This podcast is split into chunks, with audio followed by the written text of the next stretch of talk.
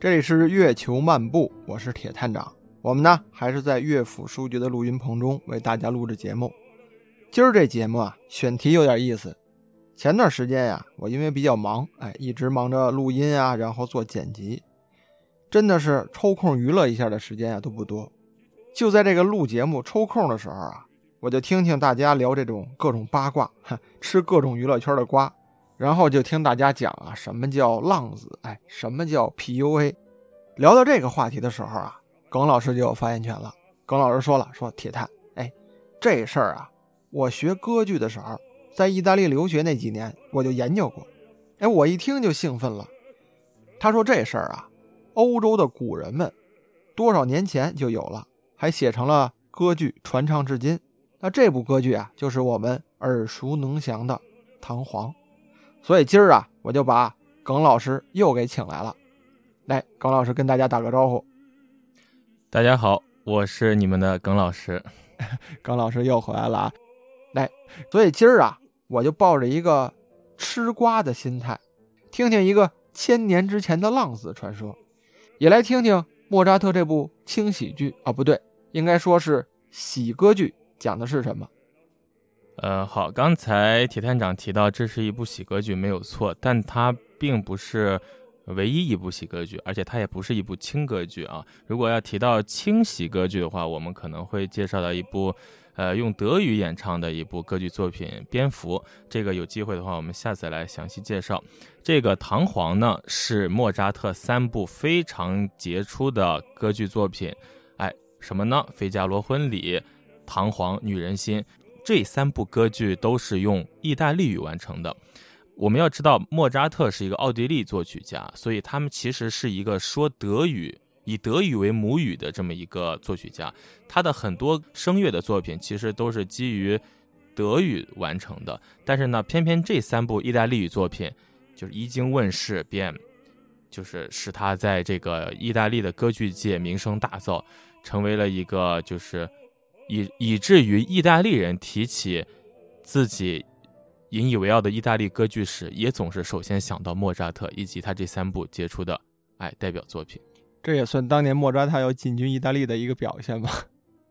对对对，因为当时在整个欧洲，尤其是歌剧这个产业，肯定是为意大利哎首屈一指的。然后以威尼斯，当然一开始有过拿波里，然后后来又转移到威尼斯这两个城市为。歌剧非常繁荣和兴盛的鼎盛的一个两所城市，有点像呃，如果说要做经济，如果要搞这个科研，肯定世界最顶级的，我们会想到美国，想到纽约，然后想到硅谷。而在当时，就是一七几几年，十八世纪那个年代里，想到做歌剧，所有全欧洲、全世界的一流的有才华的作曲家都会纷纷涌向意大利。涌向威尼斯，哎，挺想了解啊，因为耿老师在之前跟我聊天提到过，说唐璜这个人算是一个千年的海王。我一听到这个绰号，我就很感兴趣，怎么会在千年之前就有这么一个很特别的一个男人出现呢？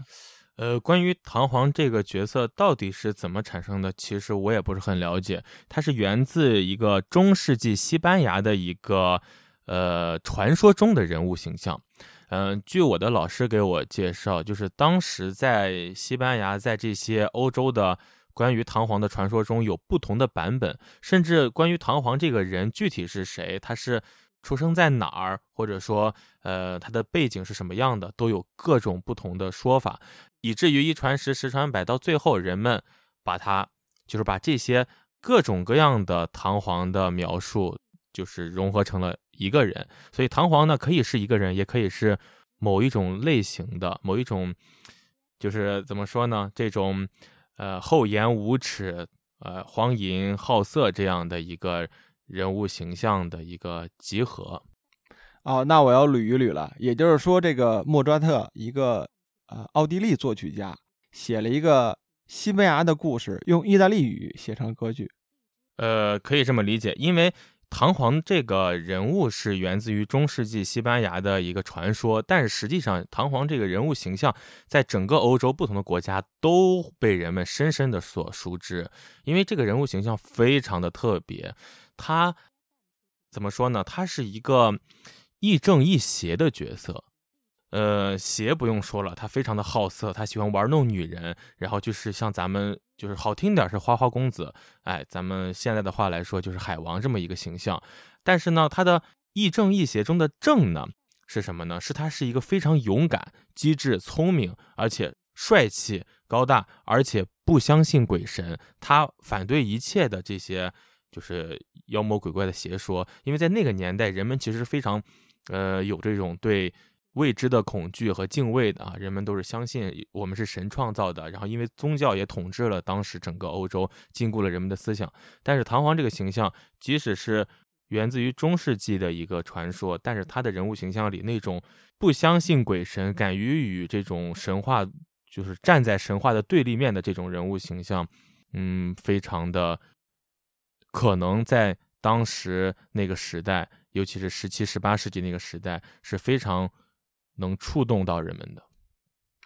但可是很讽刺的是，唐皇歌剧最后的结尾是冒出来一个石头人，把唐皇拉到地狱里给他烧死了，这么一个结尾。歌剧里面加入了很多的神话色彩在里面呀。呃呃，怎么说呢？站在我的角度来看待这件事的话呢？呃，可以是这样想，就是我们现在中国，比如说拍一个电影，这个电影想要最终上映到荧幕前，都要经过哎很多人的这个层层的审查，它中间有一些敏感的或者说不适合这个当代价值观的东西，肯定就会要被删删减掉。所以我个人理解啊，就是在当时莫扎特想做这个歌剧，一是因为这个人物形象被整个欧洲所熟知，加上可能我觉得莫扎特本人是非常热爱和喜爱这个角色的。包括创作这个剧本的剧作家 Lorenzo da Ponte，莫扎特的这三部经典传世的意大利语歌剧，都是和这位杰出的意大利剧作家合作完成的。啊，嗯，所以说我觉得他们一方面想要塑造出一个唐璜这样子非常有个性鲜明的哎这样的一个人物形象，同时他们又希望自己的歌剧呢能够顺利上演。所以肯定在最后的结尾，一定是要这种反面的人物形象，哎，得到他应有的惩罚，然后就通过审查了，哎，然后就可以如期上演。嗯，我是这么觉得。哎，大家可能在国内啊、书上啊、影视作品上都听过“唐璜”这个词儿，但是具体莫扎特这部《唐璜》歌剧讲的是什么，可能我想很多人还是不清楚的。聊到了歌剧的内容，后期可能大家会真的亲身走到剧院去听一听啊。那我们在这儿呢，就把这个故事给大家简单的介绍一下。好的，嗯，莫扎特和我刚才提到的意大利杰出的剧作家哎，Lorenzo da Ponte 两个人合作，在《费加罗婚礼》大获成功之后啊，受到了布拉格歌剧院的盛情邀约。哎，连续又创作了下一部歌剧。由于他的《费加罗婚礼》大获成功，所以莫扎特当时在整个欧洲都名声大噪，人们特别渴望能再听到他下一部歌剧。所以呢，《唐璜》这部歌剧的问世，可我能感觉到是，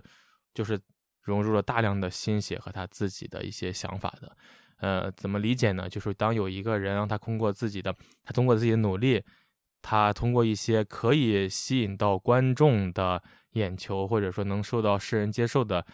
一部作品大获成功之后吧，他一定是想要怎么样呢？想要利用他此时此刻的这个流量，哎，来做一个在他心中更加完美，就更加符合他对这个作品，就是对歌剧这个艺术也好，或者说他是一个画家或者一个作家，他肯定要创造一部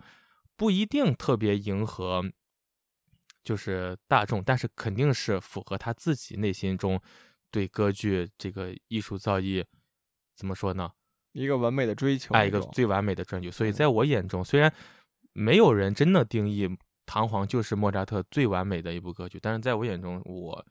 个人是对《唐璜》的喜爱超过了甚至《费加罗婚礼》，甚至是后来更加成功的哎《女人心》，因为我心中我是真的觉得《唐璜》这个作品是不可多得的，它有一种承上启下的作用，它又代表了就是莫扎特。海顿所属的那个古典主义时期的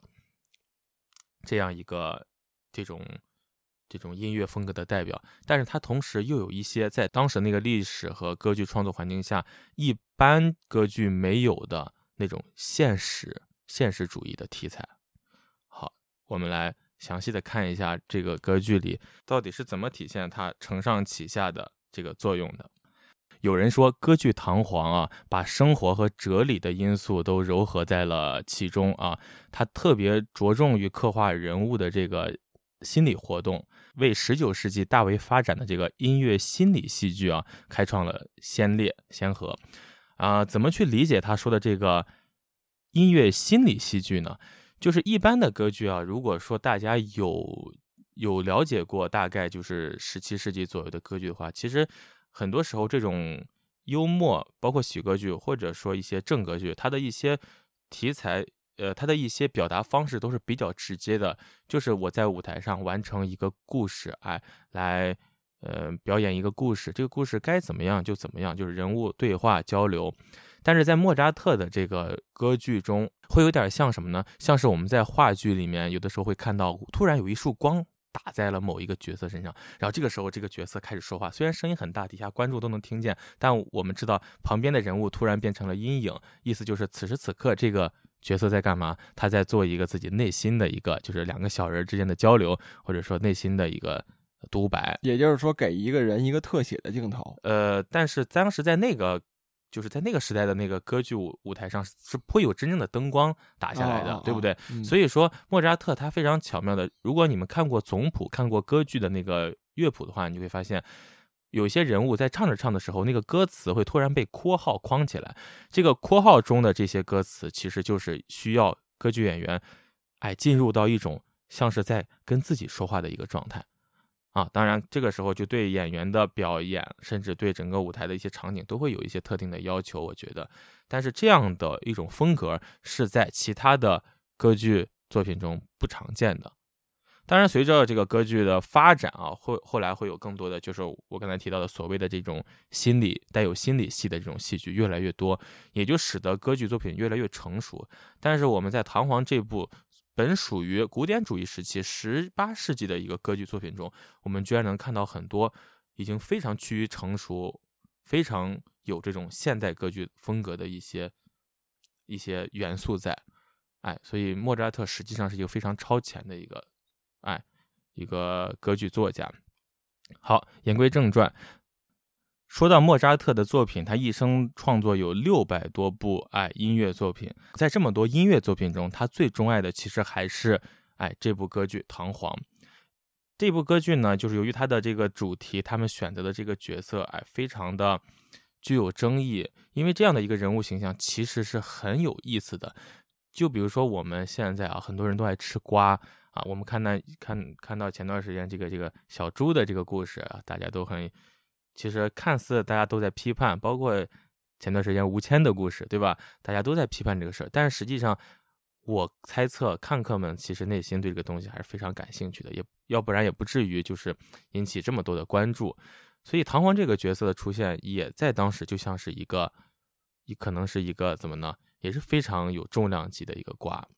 啊。作曲家在选择这个人物创作这部作品，并且这个作品最终能大获成功，肯定离不开作曲家本人的这种音乐才华。他的音乐非常鲜明，每一个人物都有一个音乐的主题。哦，你像我们，呃，生活中遇到的形形色色的人，每个人的性格都不一样。哎，有的人活泼，有的人就是比较呃那个羞涩或者话少，有些人话很多，有些人呢肯定阳光，有些人可能有些阴暗啊。但是在这个一个歌剧作品中，我们应该怎么样来区分这些人物呢？除了我们已知道有这些人物以外，作曲家非常厉害的，给每个人都设置了一个特定的一个音乐的一个什么呢？呃，意大利语叫 theme，然后那个怎么说呢？英语可能叫 theme，哎，就是呃主题的意思啊。就是给每一个人物都设计了一个主题。当我们听到这个旋律的时候，第一次我们可能没感触。当它反复出现几次以后，我们突然有一种感觉，就好像听到这个音乐时，这个人物就好像仿佛已经出场了。这有点像我们做播客，其实每一个节目、每一个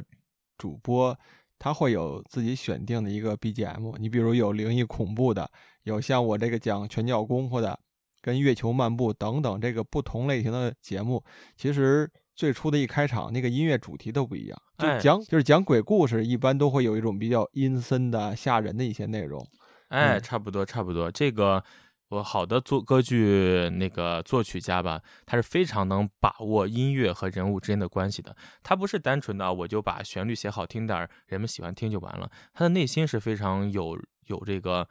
呃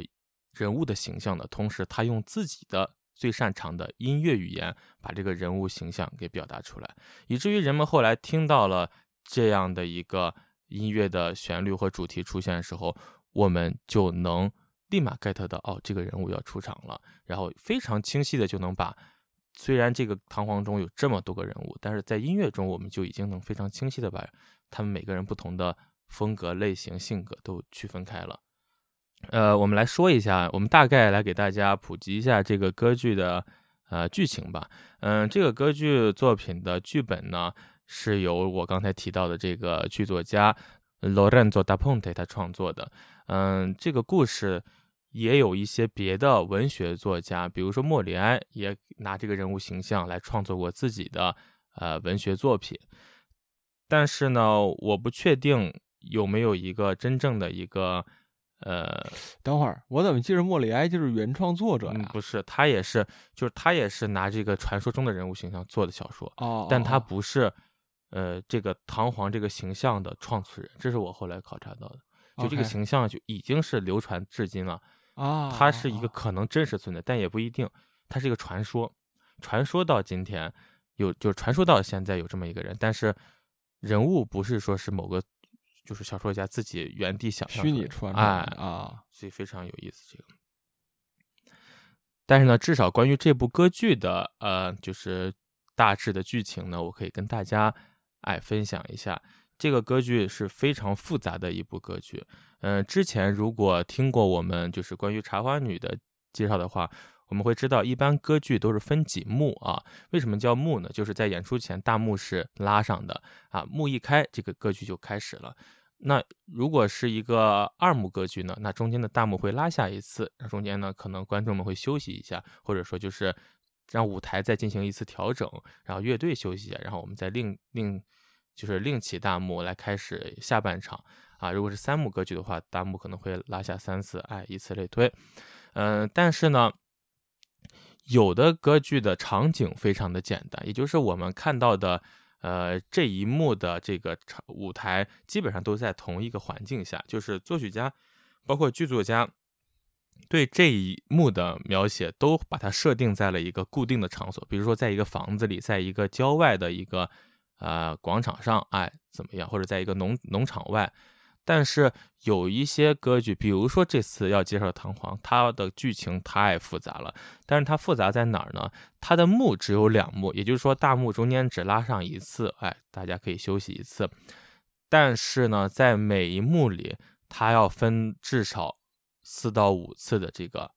分场，也就是一幕里可能至少有四到五个场景。就是背景要换嘛。嗯、具体的舞美可能有舞美的人去呃考虑，尤其是现在，尤其是现在这个舞台啊，至少我了解的是，现在这个舞台啊非常具有科技感。比如说我们场景要切换，可能你会发现之前还是楼梯的这么一个场景，一旋转就变成了一扇门，整个舞台是可以升降旋转的。但是在那个年代，显然这是不可能实现的。嗯所以他们当时是怎么完成这个场景的切换的？是否会需需要耽误观众的这个欣赏时间，我也不得而知。也许他们有他们巧妙的办法，我们这个话可以呃进一步去呃那个挖掘和探索啊。哎，这个我跟你说说啊，我我的研究啊，嗯我看过日本的一些老派的，就是呃他们的戏剧表演，具体他们叫什么咱不好说啊。嗯，但是他们切换场景的话，那个工作人员都穿着一身黑，你知道吗？哦，我知道。对，，就是融到那个背景里面，然后他们会抱着什么小房子、树啊一些东西道具摆在上面，然后马上就散场，然后那个整个舞台再重新再亮一遍，这样演员再继续这个去演戏啊之类的，是这么一个。但意大利人会不会也扮的跟日本忍者似的，裹一身黑上去？这可不好说了。嗯，确实不好说，因为当时的那个场景下，一般这种歌剧，一是演给就是民众群众看的。但是其实，在剧院里，我们有没有那种印象，就是一个半圆形的，然后有好几层的那样的一个剧院，其中尤其是最核心的那一圈层，有一些房间里坐的都是当时的，可能是贵族，可能是国王这样的哎角色，所以呢，应该不会有这种就是比较可能说是有失体面的这样的行为出现，可能他们会有更加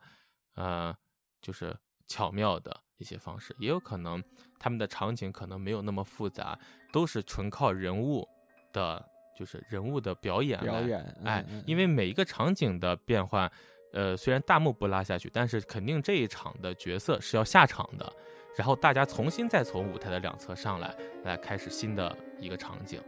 啊，应该是这样。所以关于，嗯、如果说将来大家有兴趣到这个剧院里看歌剧《唐璜》的话，大家一定要明白，呃，歌剧《唐璜》虽然只是一个二幕喜歌剧，但是实际上它里面的场景切换至少要到，哎，就是八九十次以上。那这部歌剧正经听完，大约也得两个小时左右。哎，两个小时以。上，对，啊它是一个非常长，它是莫扎特的歌剧中算是比较长的一部作品。嗯嗯嗯好，那我们来说说它的剧情啊。这个歌剧呢，主要讲述的就是这个西班牙传说中的这个登徒浪子啊，唐皇意大利 Don Giovanni，他的就是极度荒淫，最终自己走向毁灭的这么一个故事啊。